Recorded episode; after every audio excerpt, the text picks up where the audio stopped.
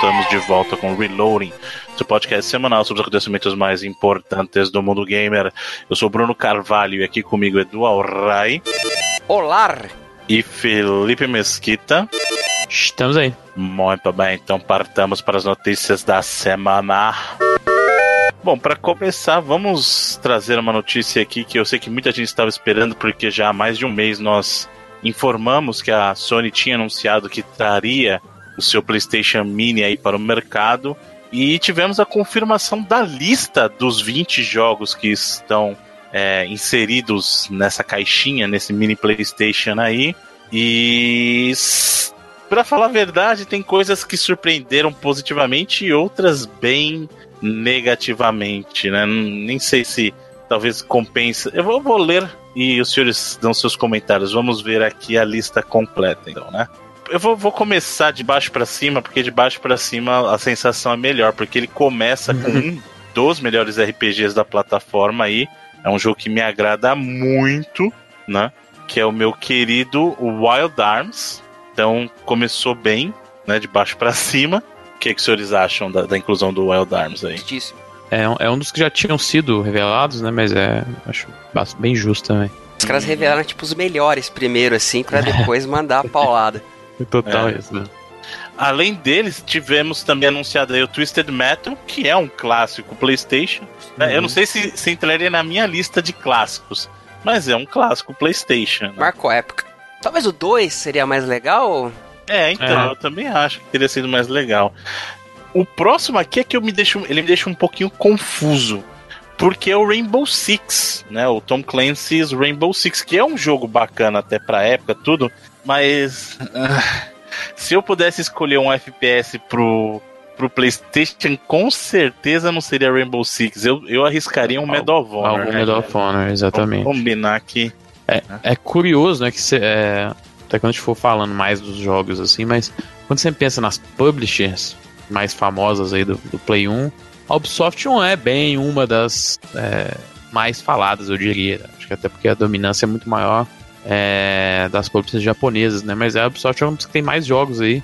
Não tem muitos jogos repetidos aí de cada publisher, a Ubisoft tem dois jogos, né? Eu fiquei até um pouco impressionado aí, né?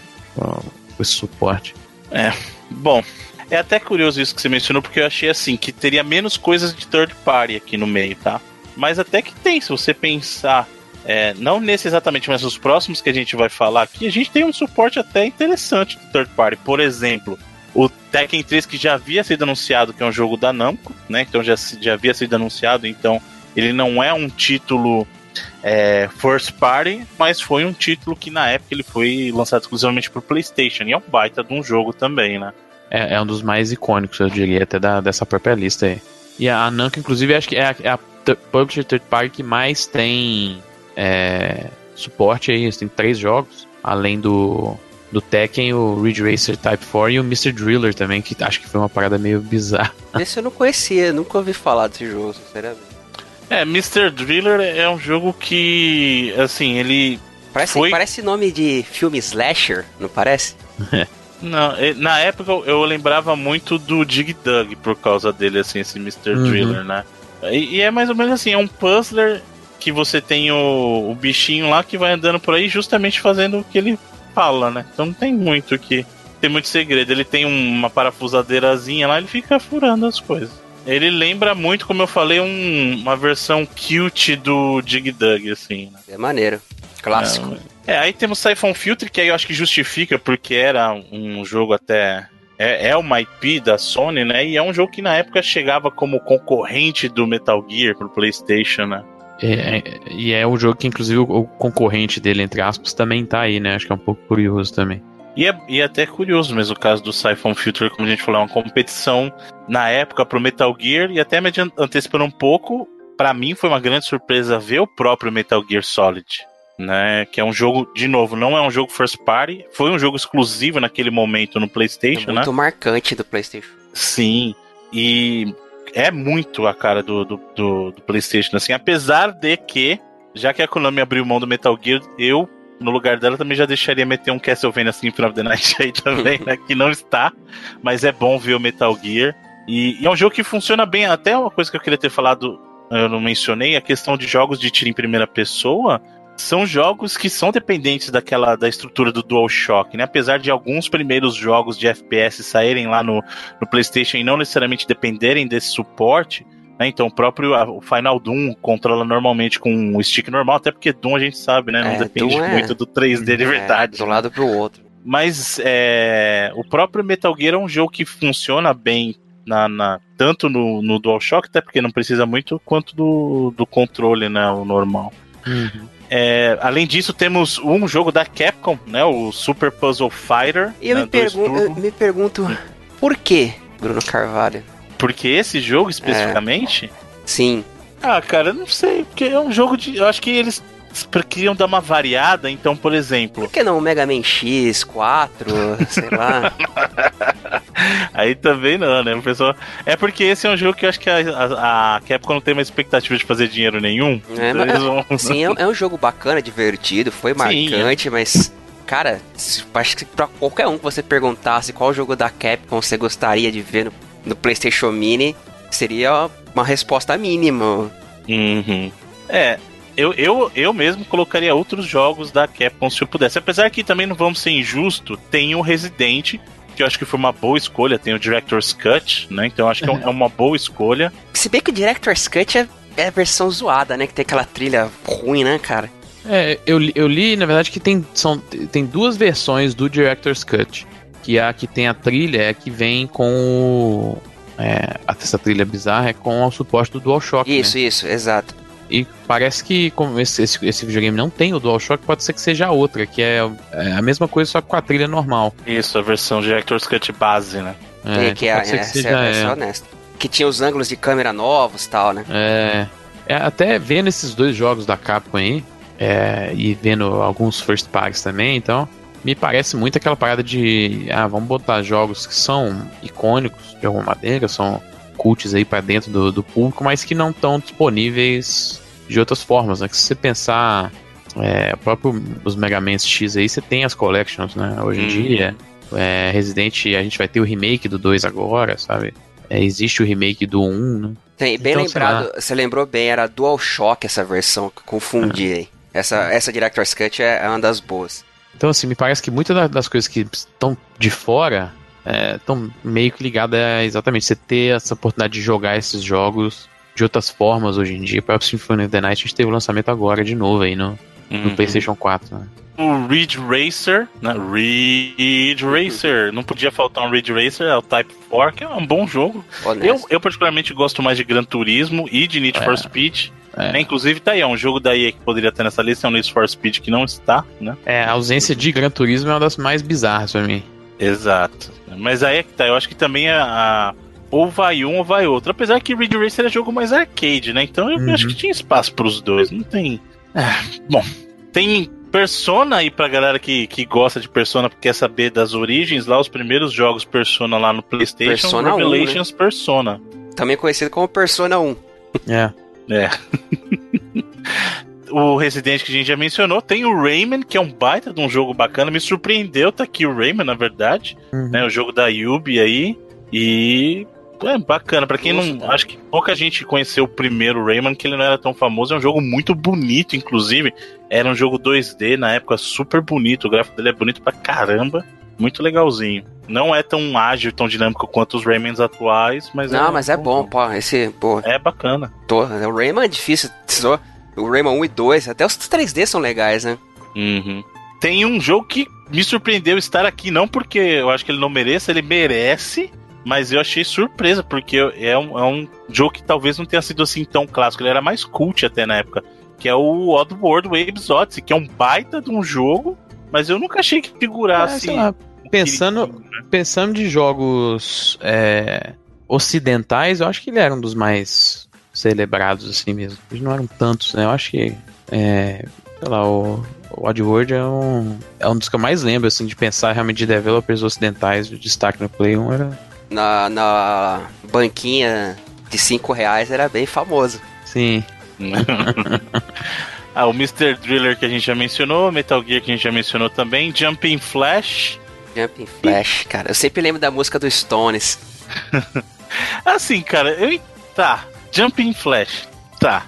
Isso, é o pai do jogo que você ama, hein, Bruno? É o pai do Mirror's Edge, o Jumping Flash. Não, pai do Mirror's Edge. É, primeira, pular pra todo lado em primeira pessoa. Fala isso de quem é a música hoje, hein? Minha. Oh, porra, se fosse eu ia pedir Stones. É.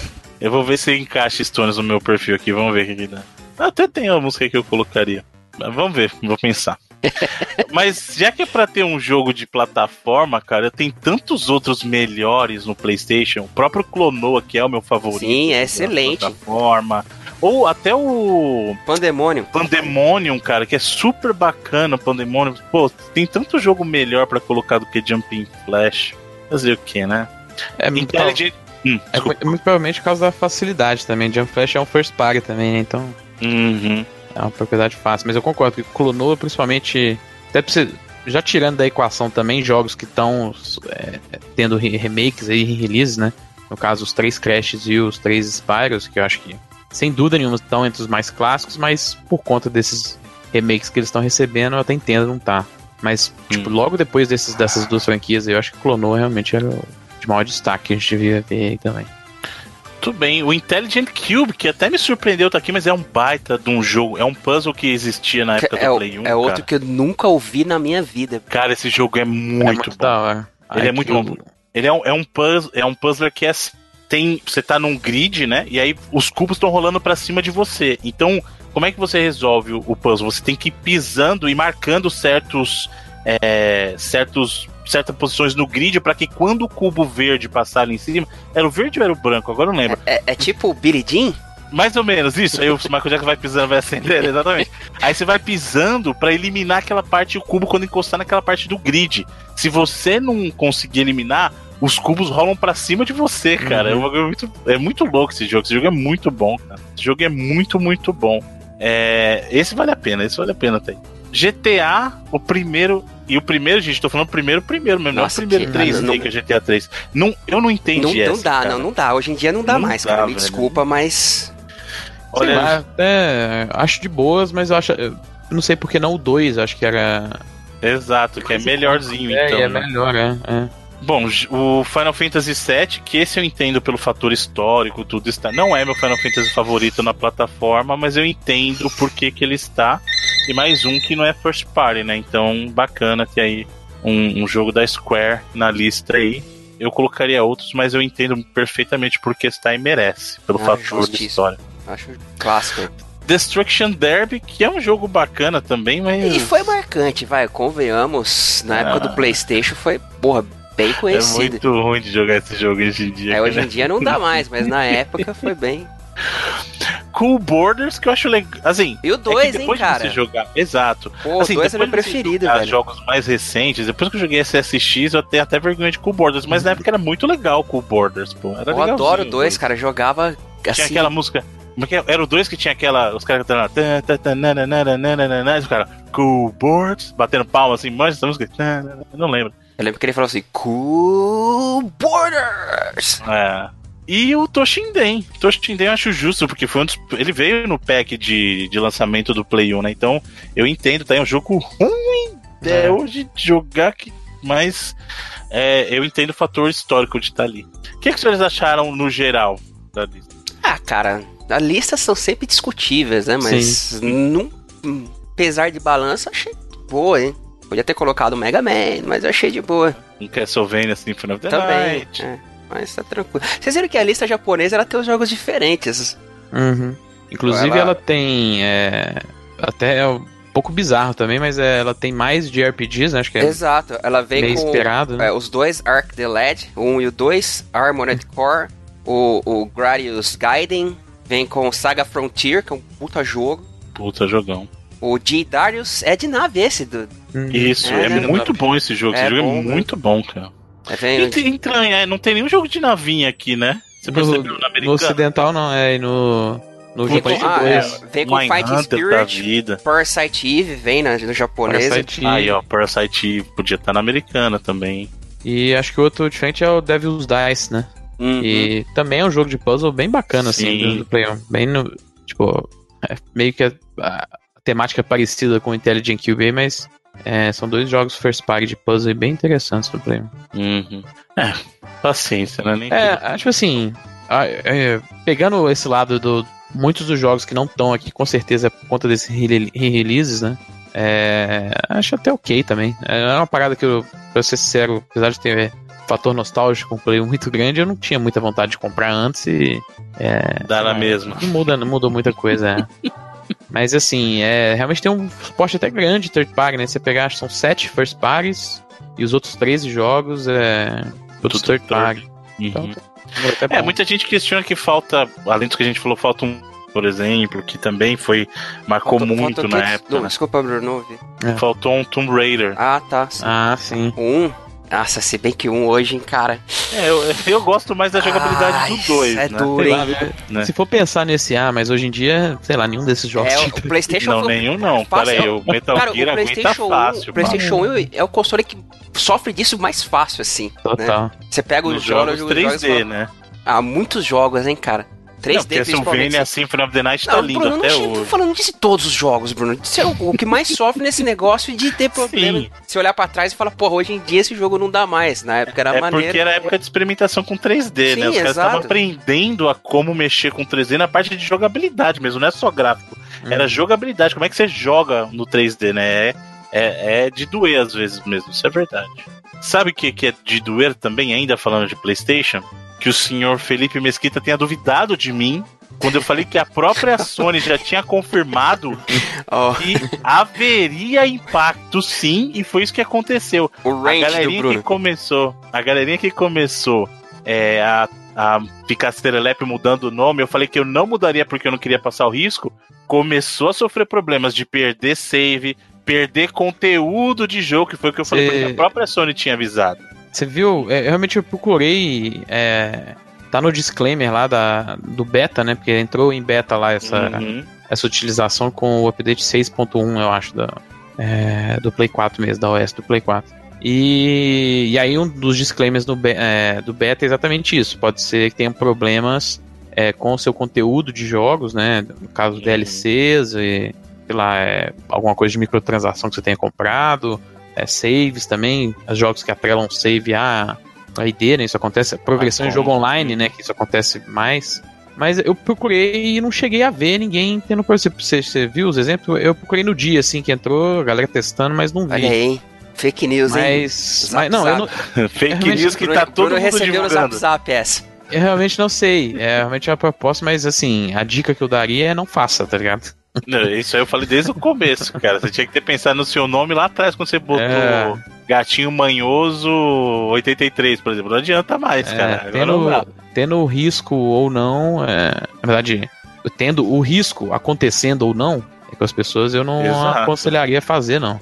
Eu não tô disposto a perder meu conteúdo, cara. Tem muita coisa. E a, a, ainda mais sabendo que o impacto maior é justamente para as plataformas que estão para trás, porque ele não vai corrigir o que você já tem de conteúdo não. PSP, por exemplo. Você acha que ele está muito preocupado, a Sony está preocupada no seu, com a sua compatibilidade de conteúdo de PSP. Só que o conteúdo de PSP migra para o Vita, por exemplo.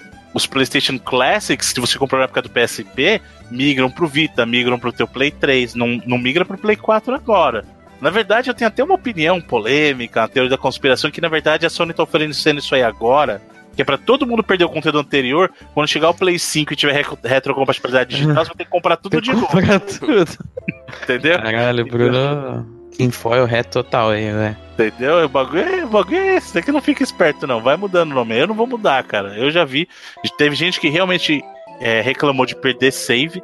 Porque tem o, o, save, na verdade, que vai pra nuvem, tá marcado com, com, com a sua perfil ID. lá na sua ID. E aí o jogo vai puxar, ver que não é compatível. Teve gente que reportou esse problema.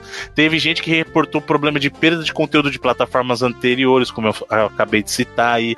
Então, se você gosta do seu conteúdo, se você preserva, e eu sei muito bem a dor de cabeça que dá, até para você migrar oficialmente o conteúdo, que com SingStar, só eu sei a dor de cabeça que eu tive para migrar isso. Então, sabe, se, não, se você não se incomoda tanto com o seu nome, não faça, deixa lá. E tem outra ainda. Uma coisa obscênica, não faço. É, essa feature tá para ser lançada oficialmente ano que vem, né? Uhum. Ela tá, além de ser uma parada que obviamente ia ter esses problemas, porque se fosse fácil pra Sony ela teria feito, né?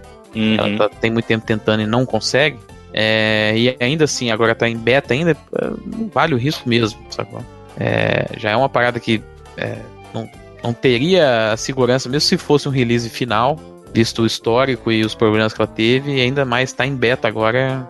Sei lá, eu agradeço a galera que tá arriscando aí. Eu vi muitos testes lá, a galera em fora tentando, trocando várias vezes e tentando acessar. Eu não, realmente não cheguei a ver galera perdendo conteúdo. Acho que o máximo que eu vi foi alguém perdendo é, progresso online, que também é um uhum. negócio chato, né? deixa de ser chato. Mas assim, não vale o risco, não. Então, se você receber esse convite pra esse beta aí, eu ficaria de fora.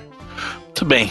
E mais uma notícia ainda na, na vereda PlayStation aqui, que Homem-Aranha, o jogo do Homem-Aranha se tornou, vejam só vocês que negócio absurdo.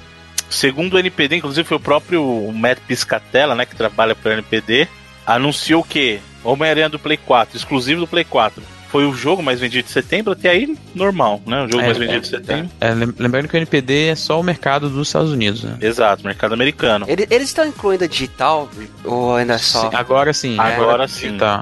Tem agora algumas sim. publishers que não tem digital, por exemplo, a Nintendo eles não analisam, acho que a Sega eles também não têm. É, vendas da Battle.net, tem alguns mercados aí, mas a, a maioria das publishers é, já estão pro, provendo aí os, os números digitais também. Lembrando que isso aí é que o jogo, o jogo completou pouco mais de um mês de lançamento, né? Então a gente tá falando nem de um jogo que tá no mercado há um ano, mas olha. Foi um mês praticamente, acho que o é. período que ele pegou foi até o comecinho de outubro. Né? O maior lançamento em volume de vendas, dinheiro gerado, né? Primeiro, o maior lançamento em dinheiro gerado da história do PlayStation como plataforma. É de jogos exclusivos. Mês, né? Em é jogos exclusivos. Isso, acho que é... O sétimo maior lançamento Isso. de todos os tempos de qualquer plataforma PlayStation aí não é nem exclusivo, é de todos os tempos qualquer. mesmo. É, aí entra, por exemplo, GTA, tá ligado? Entra jogos God. desse calibre, é. Uhum. Olha só que legal. As vendas desse Homem-Aranha no primeiro mês são 37% mais, ou seja, ele vendeu um terço a mais, um pouco mais de um terço a mais do que todos os jogos Homem-Aranha combinados no mês de lançamento. Caraca, é um é. fenômeno. É, depois eu fui até perguntar pra ele, ele falou que acho que são uns 20 e poucos jogos aí que entraram na. Vocês entendem isso? Conta. Não é que ele vendeu mais que um especificamente, não é que ele é o mais vendido Homem-Aranha. Ele, no lançamento, ele vendeu um terço a mais que todos os outros jogos de Homem-Aranha combinados. Tipo, é um negócio que. E é o maior, é o terceiro uh, jogo mais vendido de 2018. É. Parabéns pra Insomniac, né? Parabéns pra Sony, parabéns pra Insomniac, parabéns pro Homem-Aranha também. Parabéns pro Steve Ditko, né? Faleceu recentemente aí, né? Pois é. Mas, cara, quem diria, velho? E muita gente torcendo o nariz. E eu, eu até concordo que o caso do Homem-Aranha, né? Falar assim, pô, não tinha que ser. Não tinha que ser exclusivo tal. Mas tem uma, tem uma série de fatores aí que eu acho que foram levados em consideração. Primeiro, que a Sony é detentora. A Sony é a empresa, não a Sony PlayStation, não a divisão PlayStation, mas a Sony Pictures é detentora do, dos direitos para produção de conteúdo de Homem-Aranha. É, na verdade. No cinema, né? No cinema. É, no cinema. segundo Marvel, Insomnia aqui, PlayStation, filmes, é, o acordo que teve entre os filmes não tem absolutamente nada a ver com o acordo do, dos videogames. Não influenciou é, de forma alguma. Mas será que, que a Sony não deu? Né? Exatamente. É, será que eles, a Sony né? não deu um pitaquinho? será que a Sony não chegou assim pra Marvel? Ah, Marvel, você, você quer usar o Homem-Aranha nos seus filmes aí, no seu Marvel no universo compartilhado? Então, a gente tem uma coisinha aqui para fazer, Sim. então. É, não sei. Segundo a conversa é, deles, a, que, a gente, que eles contam é que a Marvel que teria ido atrás da Sony que a Marvel não, não publica mais, né? Ela só uhum. licencia. Nem os jogos de mobile, pra ter dela, é ela que publica esses Marvel Future Fight da vida aí, ela usa outras empresas para publicar, ela só licencia. Uhum. E segundo a própria Marvel Games, os, os, três envolvidos, né, o que teria acontecido é que a, a Marvel teria atrás da Sony querendo oferecer para uma propriedade para ter um jogo publicado por ela, se ela tinha interesse. E a Sony escolheu a Insomnia como developer e deu a carta branca, inclusive, para eles escolherem, escolherem a propriedade. E aí eles escolheram a propriedade do Homem-Aranha. Né? Segundo é, as informações oficiais vindas dos três das três partes aí desse acordo. E aí você vê que, que diferença não faz. Porque também a, a Insomnia tava aqui meio na dívida com a, com a Sony por causa do jogo que eles fizeram lá exclusivo pra Microsoft, é, né? Não tava em dívida. Não, de jeito nenhum. Não, Os caras são independentes, eles têm liberdade de fazer jogo com o que bem eles quiserem, né? Ah, não tem essa de dívida, não. Ainda mais os caras fizeram 20 anos de jogos com os caras, acho que não tem essa. Eu acho que tem, sim. Eles estavam fazendo. Acho... Enquanto o Sunset Overdrive estava em produção, tinha um jogo da Sony sendo feito em produção com eles também, que era o Ratchet Clank, né? Então, é, sei lá, não acho que não tem essa, essa ideia de dívida, não. Os caras são independentes. O senhor quer e... passar um pano, o senhor quer passar um pano, a verdade é essa. É. Eu acho que a Sony demorou. A Sony já demorou muito para ter comprado a Insomniac. Depois dessa, depois de ver o que eles conseguiram fazer com Homem-Aranha, é muito orelhada a Sony deixar a Insomniac escapar porque se ela não comprar a Insomniac agora, não absorver o estúdio, a Microsoft vai. Nessa pilha que a Microsoft tá. Pô, tá. Cada semana é um boato novo de empresa aí. Exatamente. Então, eu acho melhor, como diria Beyoncé, put a ring on it aí, porque senão, meu querido, se a Sony não, não pegar agora a Insomniac de jeito, a Microsoft vai.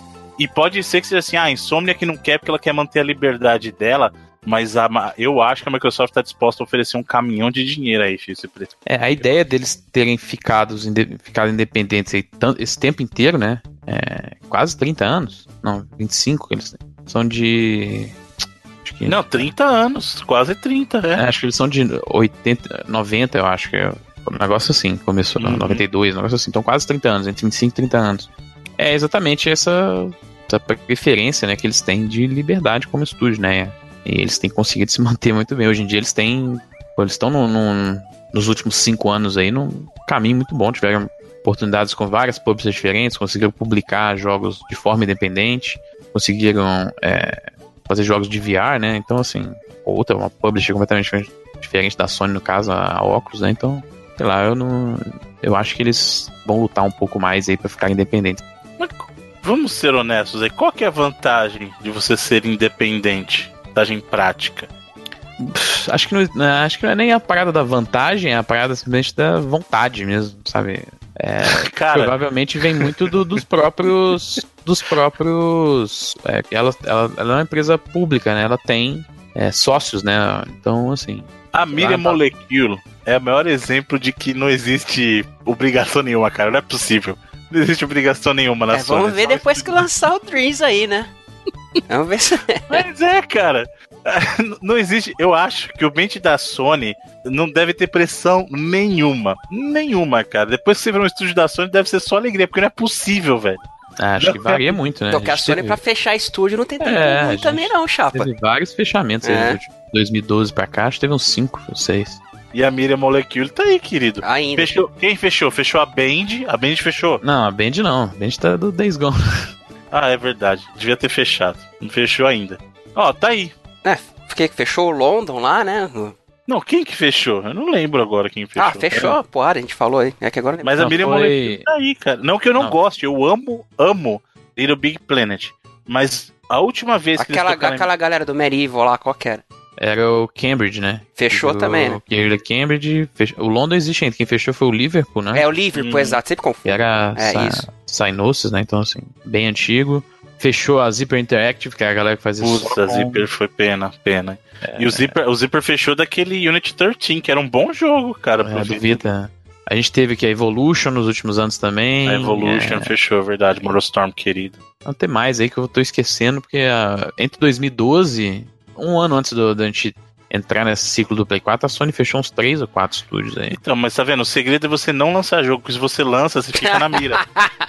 Por quê? Mas é verdade. É, mamando na teta do, do, do, do, patrão, né? Porque o Zipper fechou depois do lançamento do Unity 13, não foi?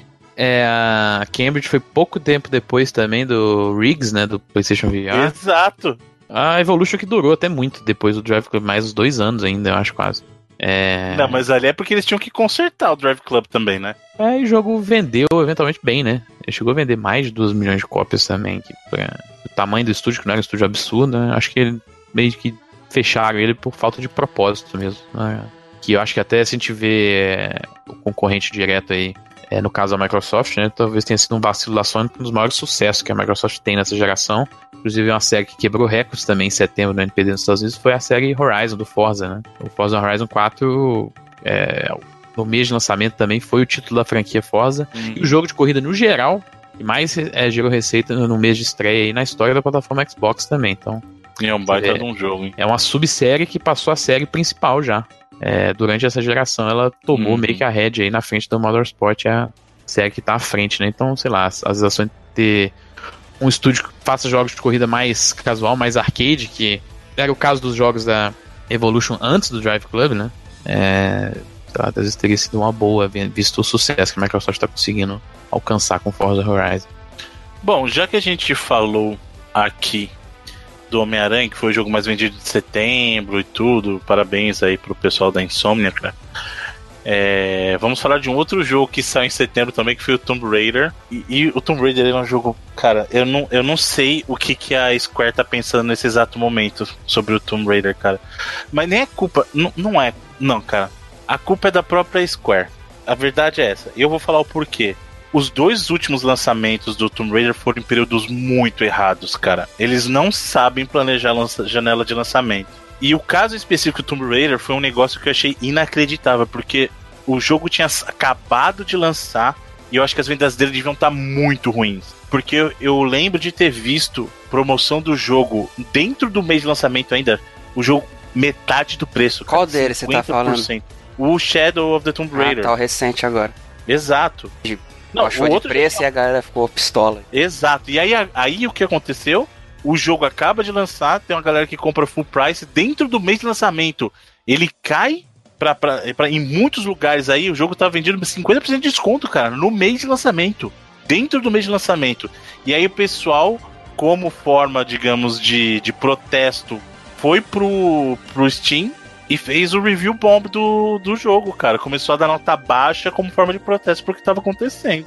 Aí a pergunta que eu faço passo para os senhores Zero. Os senhores acham que justifica-se esse comportamento do público? Cara, toda forma de protesto, de certo ponto de vista, é válida, mas eu não acho que o review seja necessariamente o, o local indicado. É, é o que os caras têm, né? Tipo, quem faz review é quem comprou o jogo. Uhum. Uhum. Aí o cara comprou e uma semana depois tá pela metade do preço. Se bem que é, é algo que pode acontecer com qualquer jogo, sabe? O cara não tem como saber assim. Mas. Lá, Mas se você compra um jogo de lançamento do, do porte do Tomb Raider, você não acha que ele vai cair de preço logo. É normal você esperar e falar assim: ah, não tô com pressa de jogar, eu sei que daqui a um ano ele vai estar. Tá... É o que eu faço com o jogo de luta, por exemplo. Eu não caio mais em drible nenhum de jogo de luta. Então, mas, mas você acha que o, o review é o lugar certo, assim? Não, não acho. Só que eu também tem outro lugar para fazer, sabe? Porque ele já pagou. É, que o cara, não tem, pode o, o cara tem é isso aí, né? É a, única, é a única maneira que ele tem de tentar alertar, de chamar atenção, sabe? É, e é triste, é triste, eu não fico feliz com isso. Só que eu acho que a culpa de estar tá vendendo mal é da Square. Ela não sabe planejar a janela de lançamento. Ou então ela tá achando que o Tomb Raider é o último biscoito do pacote, cara.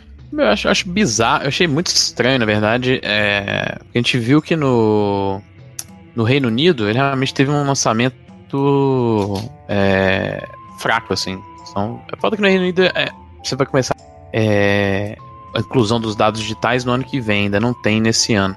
Mas nos Estados Unidos, até comentando o, o NPD que a gente estava falando aqui agora, ele foi bem até, sabe? Ele não foi mal.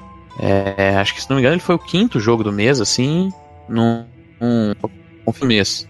Ele ficou atrás só de, do Spider-Man, NBA, o Assassin's Creed e FIFA, sabe? Então, tipo assim, jogos que são Pô, arbitrariamente janela maiores. lazarenta mesmo, né, cara? É, um tem essa também. Né? Então, assim, pelo menos, visto o mercado americano, ele não foi muito mal. E acho que ele foi o segundo melhor lançamento dessa nova trilogia, atrás só lá do primeiro, que lançou ainda na geração passada, né? Não sei lá. Mas é porque, pelo é... menos agora, eles não fizeram aquela loucura de lançar só pra uma plataforma. Né? É, não tinha nem como, né? Não, não passar o segundo, talvez, porque ele tem duas plataformas a mais aí no, no primeiro Exato. mês. É, mas sei lá, mesmo assim. Eu fiquei um pouco surpreso de ver ele com desconto tão rápido, porque aparentemente ele não tinha sido um desastre absurdo, sabe, em termos de vendas. Sei lá. Eu acho que se ele tivesse sido um sucesso, a gente não ia ver esse desconto aí, não. É, então, por isso que eu fiquei surpreso, realmente. Antes mas eu também não acho exatamente que o Review Bomb é o, a forma. a melhor forma do, de se protestar em relação a isso, não, cara. Acho que. Sei lá, e você vai estar tá tirando. É muito complicado, né? Porque, como você falou, não tem tem como o usuário fazer muito mais coisa. Ele pode levar para as mídias sociais, tentar levar é, o problema falando dentro de fóruns, assim, tentar gerar alguma comoção. Mas o que a galera mais vai ver o impacto vai ser realmente no review bomb, né? Mas que não é a ferramenta para isso. É realmente uma parada muito complicada, cara. Bom, já que a gente falou de Tomb Raider aqui, né, a Microsoft fez parte de, de um pedacinho dessa polêmica na versão anterior que a gente falou. E a, a Microsoft tem planos aí para expandir o Game Pass para PC. Olha só vocês que interessante. Ou seja, parece que o serviço está dando certo. Né? Lembrando, só uma coisa importante, que quem já tem PC hoje e tem o Xbox consegue usar o Game Pass no PC para pegar jogos que sejam é, o Play Anywhere, né? Então, por exemplo, uhum. eu tenho Forza, eu tenho Gears no meu PC, porque ele é Play Anywhere. Então, quando você acessa a loja do Windows lá, os jogos que estão dentro do Game Pass, que você pode jogar no Play Anywhere no seu PC, já ficam disponíveis. O que isso quer dizer é que eles vão pegar jogos que hoje são exclusivos de PC, né, ou que não fazem parte do Game Pass do Xbox, não são jogos da plataforma Xbox, e querem criar um serviço em que você possa expandir para jogos PC também, entendeu? Que não sejam do Play Anywhere. Meio que a ideia que a própria EA tem, ela tem dois catálogos diferentes aí entre uhum. EA Access e Origin Access, né? Então. E é, a EA tem o lance do Premium lá também, né? Vai ter. Isso. Que é parecido com o que é o Game Pass até agora. É, questão dos lançamentos, né? Já chegarem no Exato. serviço. É, cara, eu, eu, tenho dúvida nenhuma que é um serviço que tá dando muito certo. A gente, a gente tem. A Microsoft, quando ela anunciou o serviço, ela falou que seria um pouco mais de 100 jogos, né? É, mas o que a gente tem visto é que muitos jogos têm sido adicionados, sabe? 4, 5, 6 por mês, às vezes, saem um, dois. Uhum. Acho, que, acho que a lista total já tá, tá mais maior, perto né? dos 200 do que mais perto dos 100, sabe? Uhum. Então, é, se ela tá aí, óbvio, pela botar esses jogos, ela tem que botar a grana é, para os developers e para as publishers, né, também, para poder aceitar entrar no, no serviço. Então, acredito que ela tá, tá, tendo um feedback muito positivo em relação à adesão aí. E, pô, vai rolar de novo, acho que tá rolando até primeiro de novembro de novo a promoção de você pegar um mês, é, três meses pelo mesmo preço de um, ou dois meses pelo preço de uma parada dessa. Então, assim, é, pra galera do PC, acho que é uma parada super, super válida aí receber também. E é bacana ver o, o Satya Nadella falando bastante da divisão Xbox até na, nos reportes financeiros aí. Eles, a divisão Xbox tá num, numa subida bacana em vaga, muito por conta do, dos serviços e até do, do próprio Xbox One X, que é um hardware que tem é, tido uma performance bem, bem interessante, cara. E ainda mais como ele tem um preço de entrada mais alto, né? É, a receita que você vai ganhar vendendo ele também vai ser mais alta, né? Então, ver que ele um produto mais caro ainda tem um sucesso bem grande até. É, é bacana, bacana ver que o Xbox está num momento de, cres de crescimento aí, a gente já meio que vai chegar na próxima geração, chegarem fortes aí na entrada. E tem que ter uns jogos bons, né, cara? Porque tem um competidor forte aí do lado, com um ecossistema muito melhor, com as pessoas estão muito mais acostumadas. Seria um sonho da minha vida se os caras trouxessem tipo uma espécie de emulação para fazer rodar a retro do 360 também. Pensou, cara, que maneiro? É uma parada que a galera pede muito, né, cara? É. é seria foda. Aí sim, aí seria... trazer pro PC? É. É.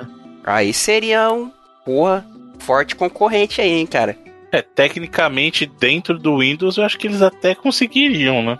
É, e se, se, às vezes se eles têm medo, por exemplo, de vazar a tech da emulação deles, eles deixarem ligado só o Game Pass, por exemplo, não vender os jogos de 360. Uhum. Mas ter só Game Pass dentro do Game Pass, sacou? Hum. Ver uma, uma, sei lá, uma oportunidade interessante. É, ainda que vaze, se, uh, hoje em dia nós temos, em, em, tempos de que as pessoas preferem pagar por um bom Sim. serviço do que utilizar de meios ilegais, né? se, tá, se tornou aí, pelo menos muito mais do que era há muitos anos uh, uma cultura, tanto que a gente vê serviço de streaming fazendo sucesso, seria mesmo, ainda que tivesse que concorrer com uma certa pirataria, esse, eu acredito que sairia, o, o serviço sairia em vantagem ainda. É a, preguiça da galera das Sim. maiores. Do motivador, né? O Move o progresso, chato. É cabuloso mesmo. É. Ah, mas é, vamos falar a verdade. tivesse um serviço da pegada do Game Pass na época do 360 você acha que a pirataria teria sido tão difundida na plataforma? Eu cê, acho que cê, daria uma Você quer, você quer em termos mundiais ou em termos de Brasil? É. Isso aqui muda muito, né? Não, em termos mundiais, eu tenho certeza que não. não Já não, não teve, tá ligado? Não Exato. Mas eu acho, cara, é muito melhor você pagar pela comodidade de ter um serviço como é, isso que a gente fala de assinatura, do que você ficar correndo atrás de coisa tá? Cara, é tão mais fácil assistir Netflix, assistir. Isso para não ficar só Netflix, você assistir Amazon, você assistir HBO, do que você ir lá, vai baixar a série tem que procurar seed porque não tem o torrent, não sei o que. Cara, é muita treta. Você vai lá na Amazon, vai lá no, no, no, no, Prime Video, né? Vai lá no, no, HBO, vai lá no Netflix, clica e assiste o que tem, acabou, sabe? É, o Bruno, para não fazer propaganda de um, faz de todo mundo. Faz de né? todos. Faz no Telecine também, do, claro. Isso, vem todos pra cá, mano. Quiser, é só falar com a gente. Manda um e-mail lá pra ouvinte, arroba, reloading.com.br. Quiser assinar, pode falar com a gente. Ó, é, já que a gente tá falando disso aí. Ah, viu? Não tem data ainda, tá? Pra ser lançado. Isso, é, é, é plano, né? Ele, é, eles por conta do sucesso, eles têm a ideia de trazer para outra plataforma também. Falando em sucesso, vamos falar de Jade Raymond. Mas a, não, não a é uma mulher coisa positiva. o sorriso que vende qualquer coisa para qualquer um. Pois é, eu, eu, eu tenho uma teoria minha de que a EA, na verdade, ela está agindo tal qual a TV Globo. Ixi. Você sabe qual é o padrão Globo de, de contratação? Não. Mesmo que ela não tenha. Ela fez isso muito no final dos anos 90 e no início dos anos 2000. O que, que ela faz? Ela pode não ter projeto nenhum para usar a pessoa, só que a pessoa faz sucesso do canal, ela contrata e deixa na geladeira. Ah, sim. Muita é. gente da MTV sofreu com isso. Não, ela o prefere... acabou com isso, né? Exato. Ela prefere tirar o cara de onde tá e ficar pagando a grana para deixar o cara parado do que deixar o cara fazer alguma coisa em outro lugar. E para mim, a EA ter feito isso, porque antes da Jade, da Jade Raymond, nós tivemos o caso da Amy Hennig, que são dois nomes de peso que eles contrataram e no final das contas, elas saíram da EA sem fazer nada.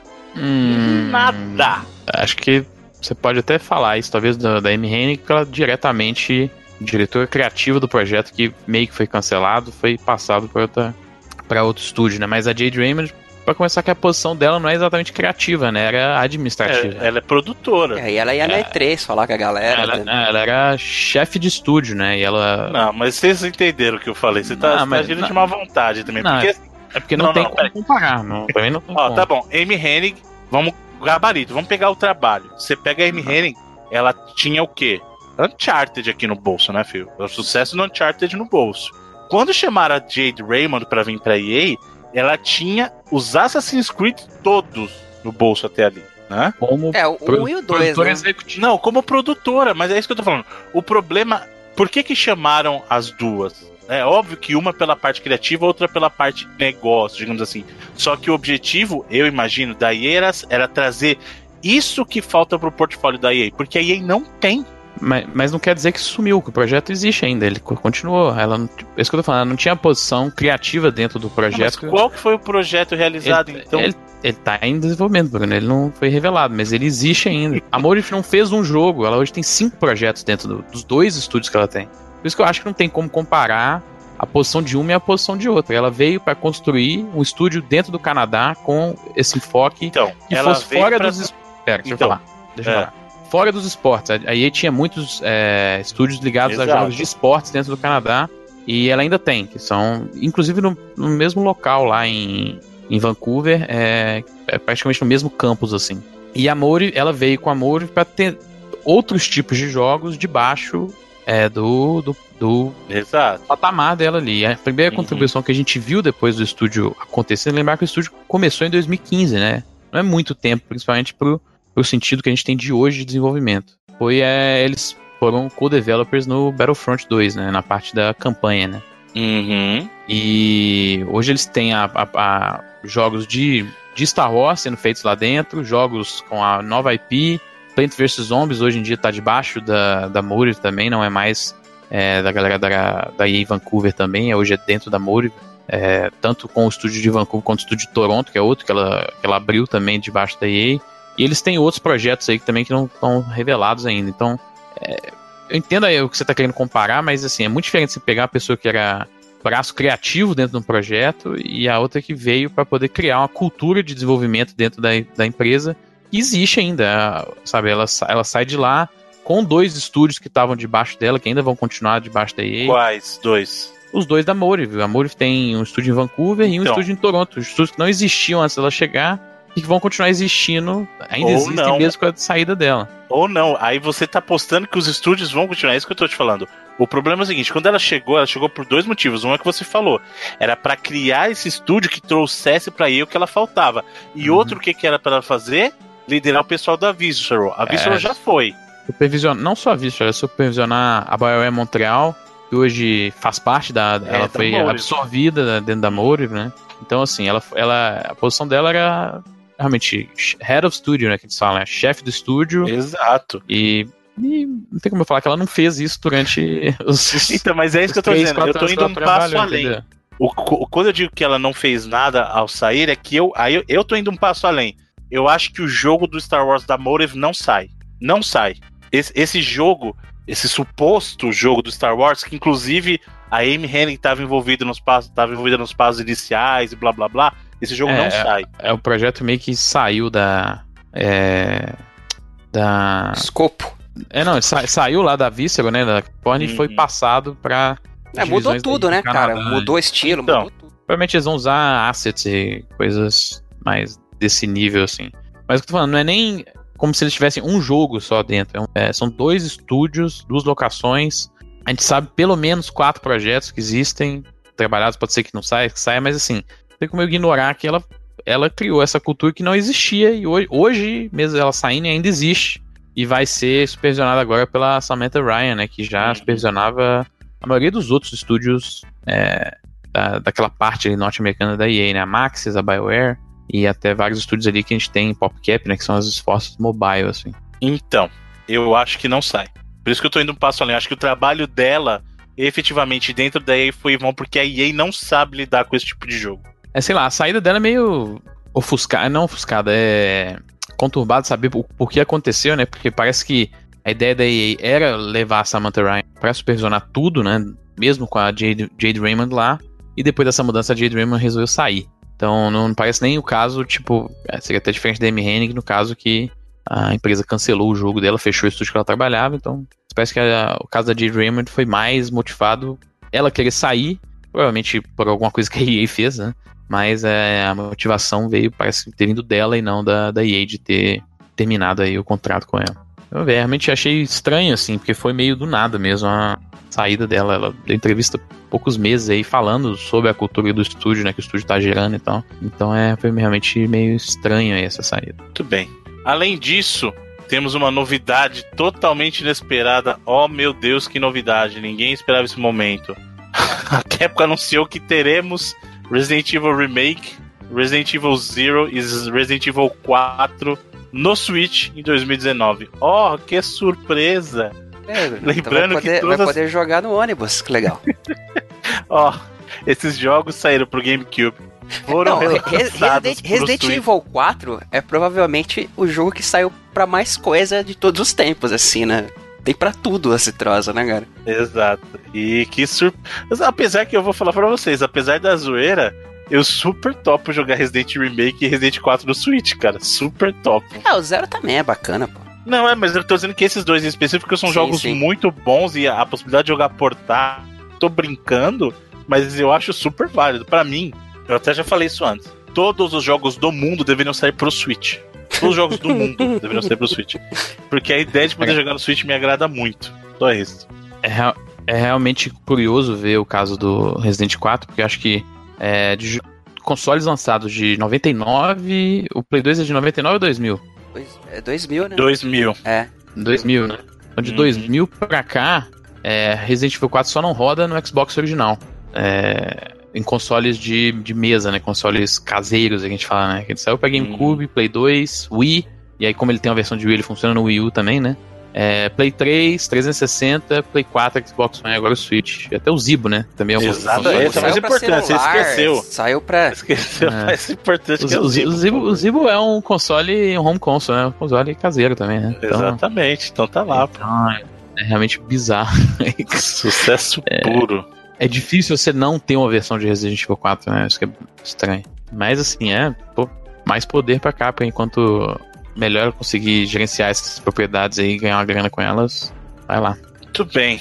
Além disso, senhores, temos aqui uma, uma, notícia muito interessante que o meu brother, meu amigo do coração, Tommy Talarico, finalmente revelou o que é a sua visão do Intellivision. Para quem não sabe, ele comprou o comprou assim, né, o direito de usar a marca Intellivision e lançou aí um vídeo da da, da, da, da, da caixinha de cereal o vídeo de um, de um anúncio que é o, O Amico, olha que nome legal.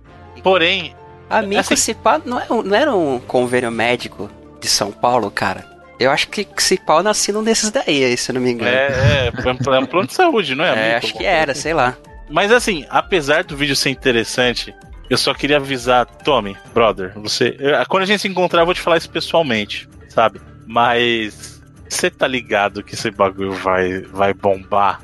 Não no lado positivo, ele vai bombar no sentido negativo. Porque olha, isso aí. Olha, Bruno, é o olha, que, olha que a gente falou do Atari. Isso é o Zibo. É, parece o Zibo mesmo. É o Zibo e o, o Uia. E eu tenho os dois, então eu posso falar com propriedade. Tudo de novo, porque é a mesma premissa. É o console que não tem mídia física, é tudo digital, é o jeito diferente de jogar, é o jeito pra família, não sei o que. É, é o Zibo e o Uia, cara. Essa, esse, é essa dois... historinha de que, ah, todos os jogos são, tipo, é, 10 anos para baixo, sabe? Não tem censura. Não, é everyone. Todos os jogos são everyone. É, os clássicos do Intellivision estão de volta.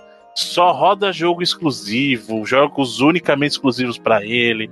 Eu acho que essa proposta, apesar de, de muito bonita no papel, mundo colorido e tal, acho que isso não rola. De coração. Gosto muito do o, o nome do próprio Talarico e, e acredite ou não, tem uma galera entusiasta desses consoles antigos aí, cara. A galera banca, velho. O Kickstarter, pelo menos, que, ele tá pra lançar, né? Crowdfunding desse troço já lançou, sei lá. O Kickstarter, pelo menos, eu acho que dá certo, hein? Não, e outra, ele tá lançando uma, esse conceito... não é só ele, tem uma galera junto, cara. Uma galera que Sim, trabalhava com... tem uma galera de peso. Mas, isso aqui a gente tá falando de um console que tá com esse spec, ou esse suposto essa suposta proposta. Não vou falar spec porque spec mesmo não tem, mas essa suposta proposta e vai lançar só em 2020, é, cara. É, esse, esse console é, aí. É, tinha que tá, pá, tá aqui, ó, amigo. Né? Então, esse console aqui vai concorrer com o Play 5, cara. 2020 é muito provavelmente a janela de novos Xbox e PlayStation. Exato, é o, é o, Xbox novo e o Play 5, cara. No Você tá máximo tá concorre com os consoles mini aí, olhe lá, né? Capaz de tomar um fumo aí ainda bem fácil. Mas boa sorte pro meu amigo Tommy aí. O vídeo é é muito O vídeo bacana. é legal, cara. O vídeo tem, tem É muito bom. Assim, você vê que tem um, tem um entusiasmo por parte deles, né? Sim. Mas não vai rolar. E ó que eu, para falar que não vai rolar, e eu sou o cara de novo do Zibo e do Ui, hein? É porque eu tenho que estar tá muito descrente mesmo. Mas eu vou conversar com meu brother, vou conversar é com meu brother. também o, o Intellivision aqui no Brasil não fez tanto sucesso, né, cara? Que o Atari fez um puta sucesso, mas lá fora ele foi bem uhum. famoso, né? Sim. Mas também muito famoso. Também não exagera. Muito. Muito famoso foi o Nintendinho. Ah, mas antes, cara, o Bruno é foda, né, velho? O, PlayStation 2, Bruno, também foi muito é. famoso. Esse Play 2 é famoso, esse é. aí que você falou. Eu já ouvi falar já. Esse é bom. o DS também, o tal de é. DS, eu ouvi falar, o pessoal curtiu, hein? É. Muito bem, então falando em consoles retrô, tem uma a última notícia, é uma polêmica na verdade, e eu gostaria de, de perguntar para os senhores qual que é o limite do humor. Mentira, né? na verdade é o seguinte, nós tivemos uma polêmica nessa última semana que o pessoal da Et Games, que é conhecido por lançar, é, digamos assim, versões de consoles de qualidade duvidosa, eles lançaram lá um Mega Drive deles recentemente. É, digamos assim, o que a Tectoy faz aqui no mercado nacional, eles fazem lá fora, entendeu? E eles lançaram um console que se chama Flashback Blast, se não me engano. Que ele tem os jogos. A, a premissa é até interessante. Ele tem oito jogos da Namco, né? Então ele tem lá Pac-Man, Galaga tal. E qual foi a polêmica que surgiu? É, eles mandaram algumas unidades para que alguns youtubers fizessem review e os reviews foram até interessantes, o pessoal elogiou tal a qualidade dos jogos, porque era um produto bacana e trazia as versões de arcade dos jogos. Porém, a versão que foi às, às lojas, que era para venda do consumidor final, não trazia os jogos na mesma qualidade. Enquanto a versão que foi mandada para os youtubers que fizeram propaganda era a versão arcade dos jogos, a versão que foi para o consumidor final era a emulação das versões do Nintendinho, cara. Só que na caixa do próprio produto. E no menu do jogo, eles botam screenshot dos jogos do arcade. Então tem uma galera. É sete games, é uma piada, né? É, é, muita pilantragem, cara. E aí tem uma galera já falando assim: ó, o que que tá acontecendo? Eles ah, falam assim: ah. Pra quem não tá ligando o nome da pessoa, a At Games é que faz todas essas versões de console safado aí que você vê. É, Sim. até vai, uns que a própria Tectoy lança pra cá também. Que as emulações, o hardware safado, que fica tudo bugado. É. Muito triste, cara. E aí tem uma galera fala assim, pô, isso é propaganda enganosa, porque na caixa tá que é jogo do arcade. Os youtubers receberam uma versão que tava. É, versão do arcade. Aí vocês lançam a versão que emula Nintendinho, velho. É agir de má fé. É, e o pior é o jeito que eles estão tratando o problema. Eles estão meio que respondendo a galera reclamando. Ah, isso acontece. Às vezes a gente muda o. Precisa mudar o hardware, né? Na linha de produção, mas. Sei lá, Caraca. a atitude da empresa acho que é ainda pior ainda é do que. Bizarro, o... é. Né, você compra, sei lá, uma a Boêmia Premium vem, tipo, skin carioca, tá ligado? Bom, e é isso, senhores. Para notícias da semana é isso que nos leva, senhor Edu, os vídeos. Bom, vamos lá, rapidinho aqui. Tem pouca coisa. Trailer de lançamento do Spiral Reunited Trilogy, que inclusive esse é português, legendinho em português, bacana. Um trailer live action que eu achei muito interessante de Fallout 76. Trailer curtinha, mas bacaninha. Gostaria de ver uma série de Fallout um dia. Funcionaria. E um vídeo aqui de revelação do Project Melier, que é nada mais, nada menos que Layers of Fear 2. E acho que o Sr. Sr. Felipe Mesquita gosta muito aí. É um jogo bem bacana, cara, o primeiro. Então, e o trailer do Melier é bem bacana. E vai ser publicado pela Gun Media, né? Na vez. Que é a galera que publicou o Friday the 13th aí, né? Bacana. E é isso, senhores. Rapidinho. Muito bem. Senhor Felipe Mesquita, então nos traga os lançamentos. Mano. Bom, pegando aí os lançamentos é, da semana que passou, né, os lançamentos que já vieram. É, nós temos aí, tivemos aí um grande lançamento, talvez o maior do ano, diria. Hum. Que foi o Just Dance 2019.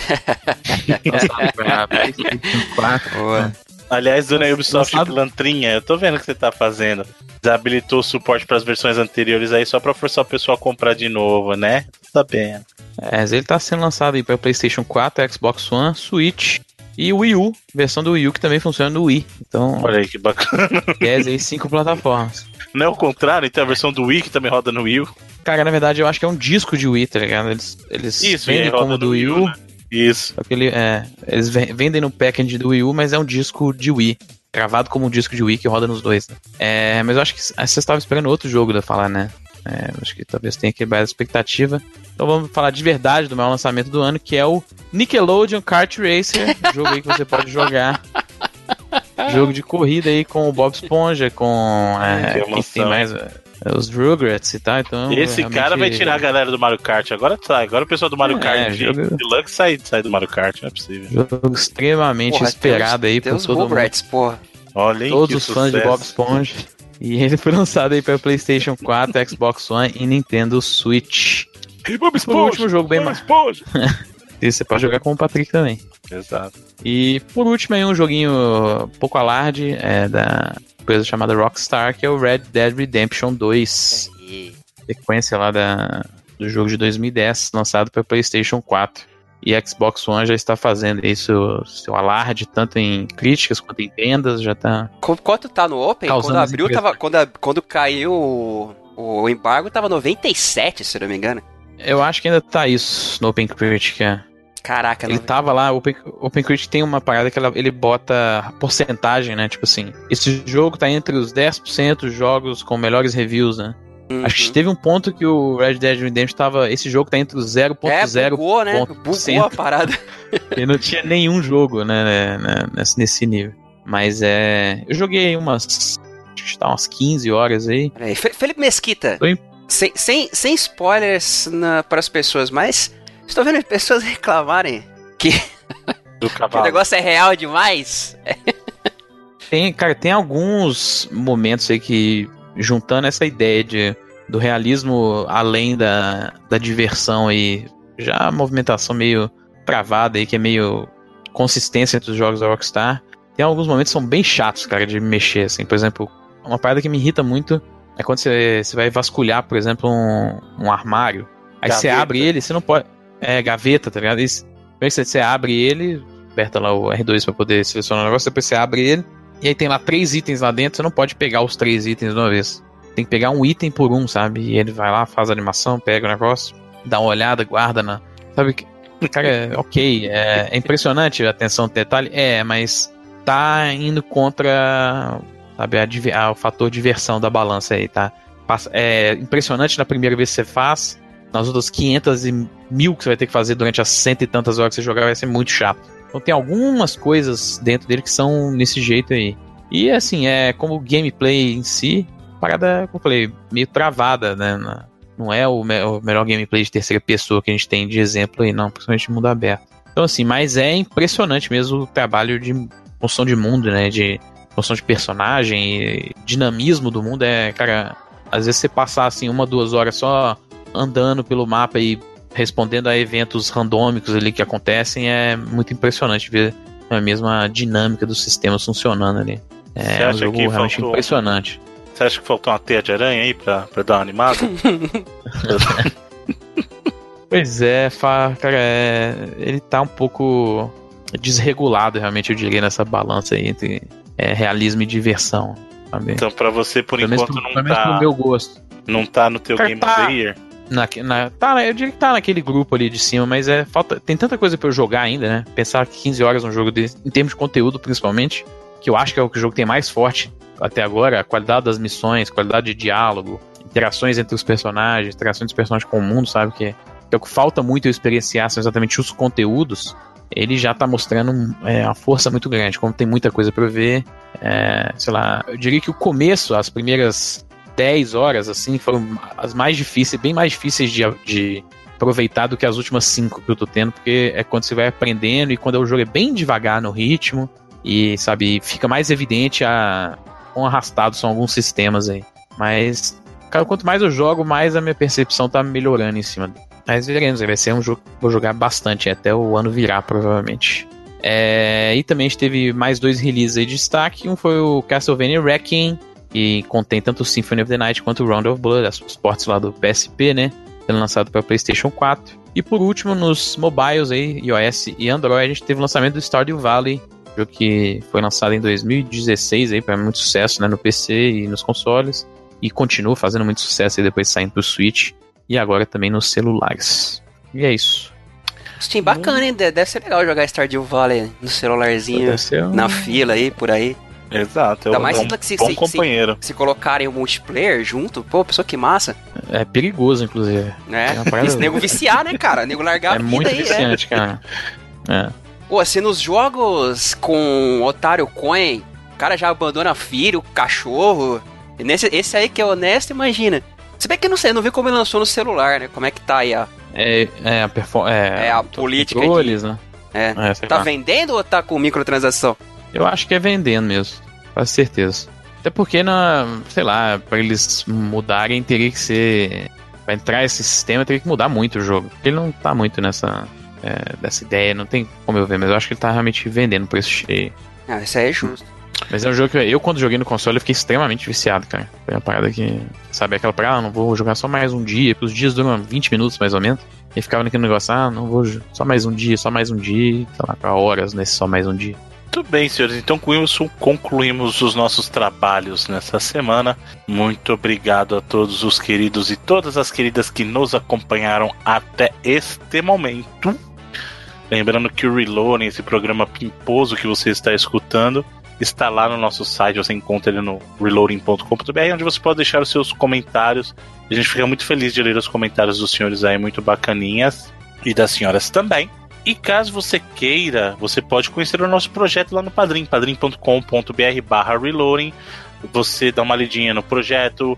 Se você quiser e puder colaborar conosco, nós agradecemos muito e todo investimento que você faz, ele volta para cá, o investimento vai ser investido sempre, sempre. Investimento investido, investidamente no Reloading, fazendo esse programa crescer cada vez mais e trazer coisas boas de volta. Ouvi dizer que coisas boas poderão voltar. Então Será? sempre acredite, nunca deixe de acreditar, mas o importante é que você sempre esteja aqui conosco. Se você não pode colaborar dessa vez, não tem problema, quem sabe numa próxima. E se puder, pode ser qualquer valor, não importa a quantia o pouco de muitos, que é toda essa galera linda que a gente tem, faz o muito acontecer. Então é isso que a gente quer trazer aqui para vocês. E também temos nossos perfis nas redes sociais, lá o Reloading no Twitter é twitter.com.br reloading, então arroba reloading, é, lembrando que é reloading BR, gente, ou então arroba reloading BR, que é R-E-L-O-A-D-I-N-G-B-R. Nossos perfis pessoais, senhor Edu. Arroba Alhai. Senhor Felipe. Arroba Felipe underline MGM. Muito bem. E o meu, Bruno underscore cats, ou Bruno underline cats, se você preferir de gato no inglês, no plural. Temos o Facebook, nossa página da locadora do Reloading, que é o facebook.com/barra groups/barra reloadingbr. Você nos encontra lá para bater um papo bacana, assim como a nossa galera do Telegram, essa galera linda, essa galera é, cheirosa e fofucha e por aí vai, trocando uma ideia bacana. O link fica na postagem do episódio, então você tem que ir lá no site reloading.com.br para validar. E Lembrando que se você curtir a nossa postagem daquele RT Maroto no Twitter, você concorre aos joguinhos da semana. Essa semana temos o que, senhor Edu? Batman. O Batman Arkham City. Quem mandou foi o oh, Joyce. Muito bom, muito bom. Grande Brother Joyce, grande jogo também com a plataforma. É para Steam. Steam, muito bem. Muito bem, senhor Felipe, fique atento que o número é 14. Quem ganhou o sorteio da semana foi o Luciano Dantas. A arroba dele é arroba LDN, deve ser Luciano Dantas, né? 1987. Olha só, muito bem, muito bem. Ganhou o Batman o Arkham City. Isso. O Batman, que a gente sabe que é o, é o. Na minha opinião, ele é o herói mais querido da DC. Eu acho que assim, na Marvel a gente tem o Spider-Man e no. E na DC a gente tem o Batman, assim, acho que como personagem mais querido. Mais que o Superman disparado, na DC, Na DC a gente tem uns 4 ou 5, Bruno. Não seja. Não. Não, não, não, mas tô, ou mais. Ou mais, eu tô dizendo. É, ou tá mais. top one? É, o cara eu acho que é o Batman. Ele é mais querido que o Super-Homem, cara, com certeza. Tanto é que justamente o nosso querido Neymar Júnior aí fez uma tatuagem do Batman e outra do Homem-Aranha nas costas, homenageando Marvel e DC. Olha aí. Né?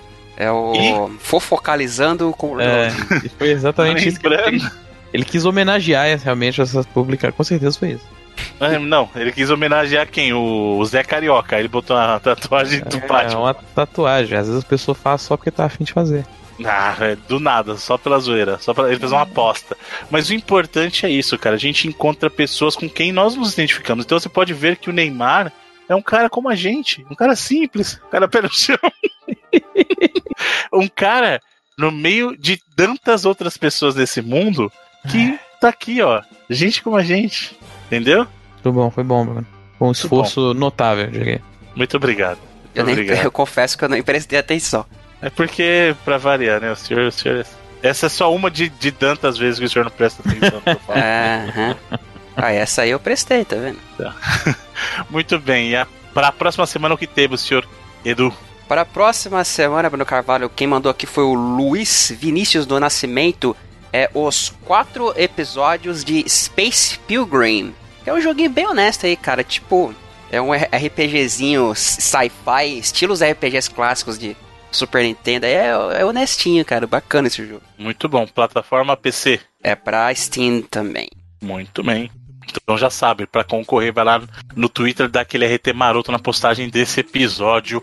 E vamos que vamos, galera. Lembrando que você pode adicionar o Reloading no seu agregador de podcast de preferência, ou então lá no iTunes, você lá digita Reloading, você nos encontrará, assina, bota para baixar automaticamente, que assim que sai, pá, aparece para você. Certo? E nem sempre no dia certo, mas assim que é, sai, aparece. aparece. O Reloading é, é um mago. E o mago, como você sabe, ele nem se adianta nem se atrasa, ele chega na hora certa. Essa tá? aqui, aliás, é uma das desculpas assim mais, né? Se a, você não pode brigar comigo, vai brigar com o Gandalf. Não, não estou brigando, não, estou só comentando.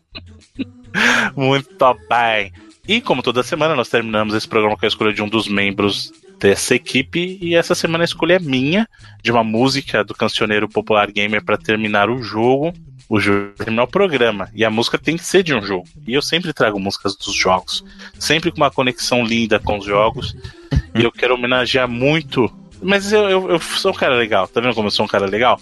Hum. Porque eu ouvi o pedido do senhor Eduardo Rai Opa. e trarei uma música que é. Não, eu não sei, eu sempre eu tenho duas músicas dos Stones que eu já digo de passagem, são muito maiores que os Beatles, né? Eu sou um stoner for life aí, mas. Stoner for life? É, ficou meio estranho essa frase, né? Ah, entregou, ah! hein, mano? Ô, você vai, vai, pedir o quê? Bob Marley? Entregou. Caraca. Né? Ficou meio estranha essa frase Fechar aí. Fechar o programa com Planet Ramp. Né? Não, não. Mas tem duas músicas. Que, inclusive, uma eu acho que eu já trouxe aqui, que é o Sympathy for the Devil, que para mim é uma música fantástica. E eu vou trazer dessa vez a outra música, que é a que briga com Sympathy for the Devil como melhor música dos Stones para mim. Eu acho que eu já devo ter, ter falado. Por mim, eu, já tinha, eu acho que eu já tinha até pedido essa música, mas eu procurei na nossa querida lista e não achei. Hum. Então, vou trazer aqui diretamente do Guitar Hero 3, hum. Painted Black. Justíssimo. E é isso, senhores. Muito obrigado a todos e a todas e até a próxima semana. Até lá. Valeu.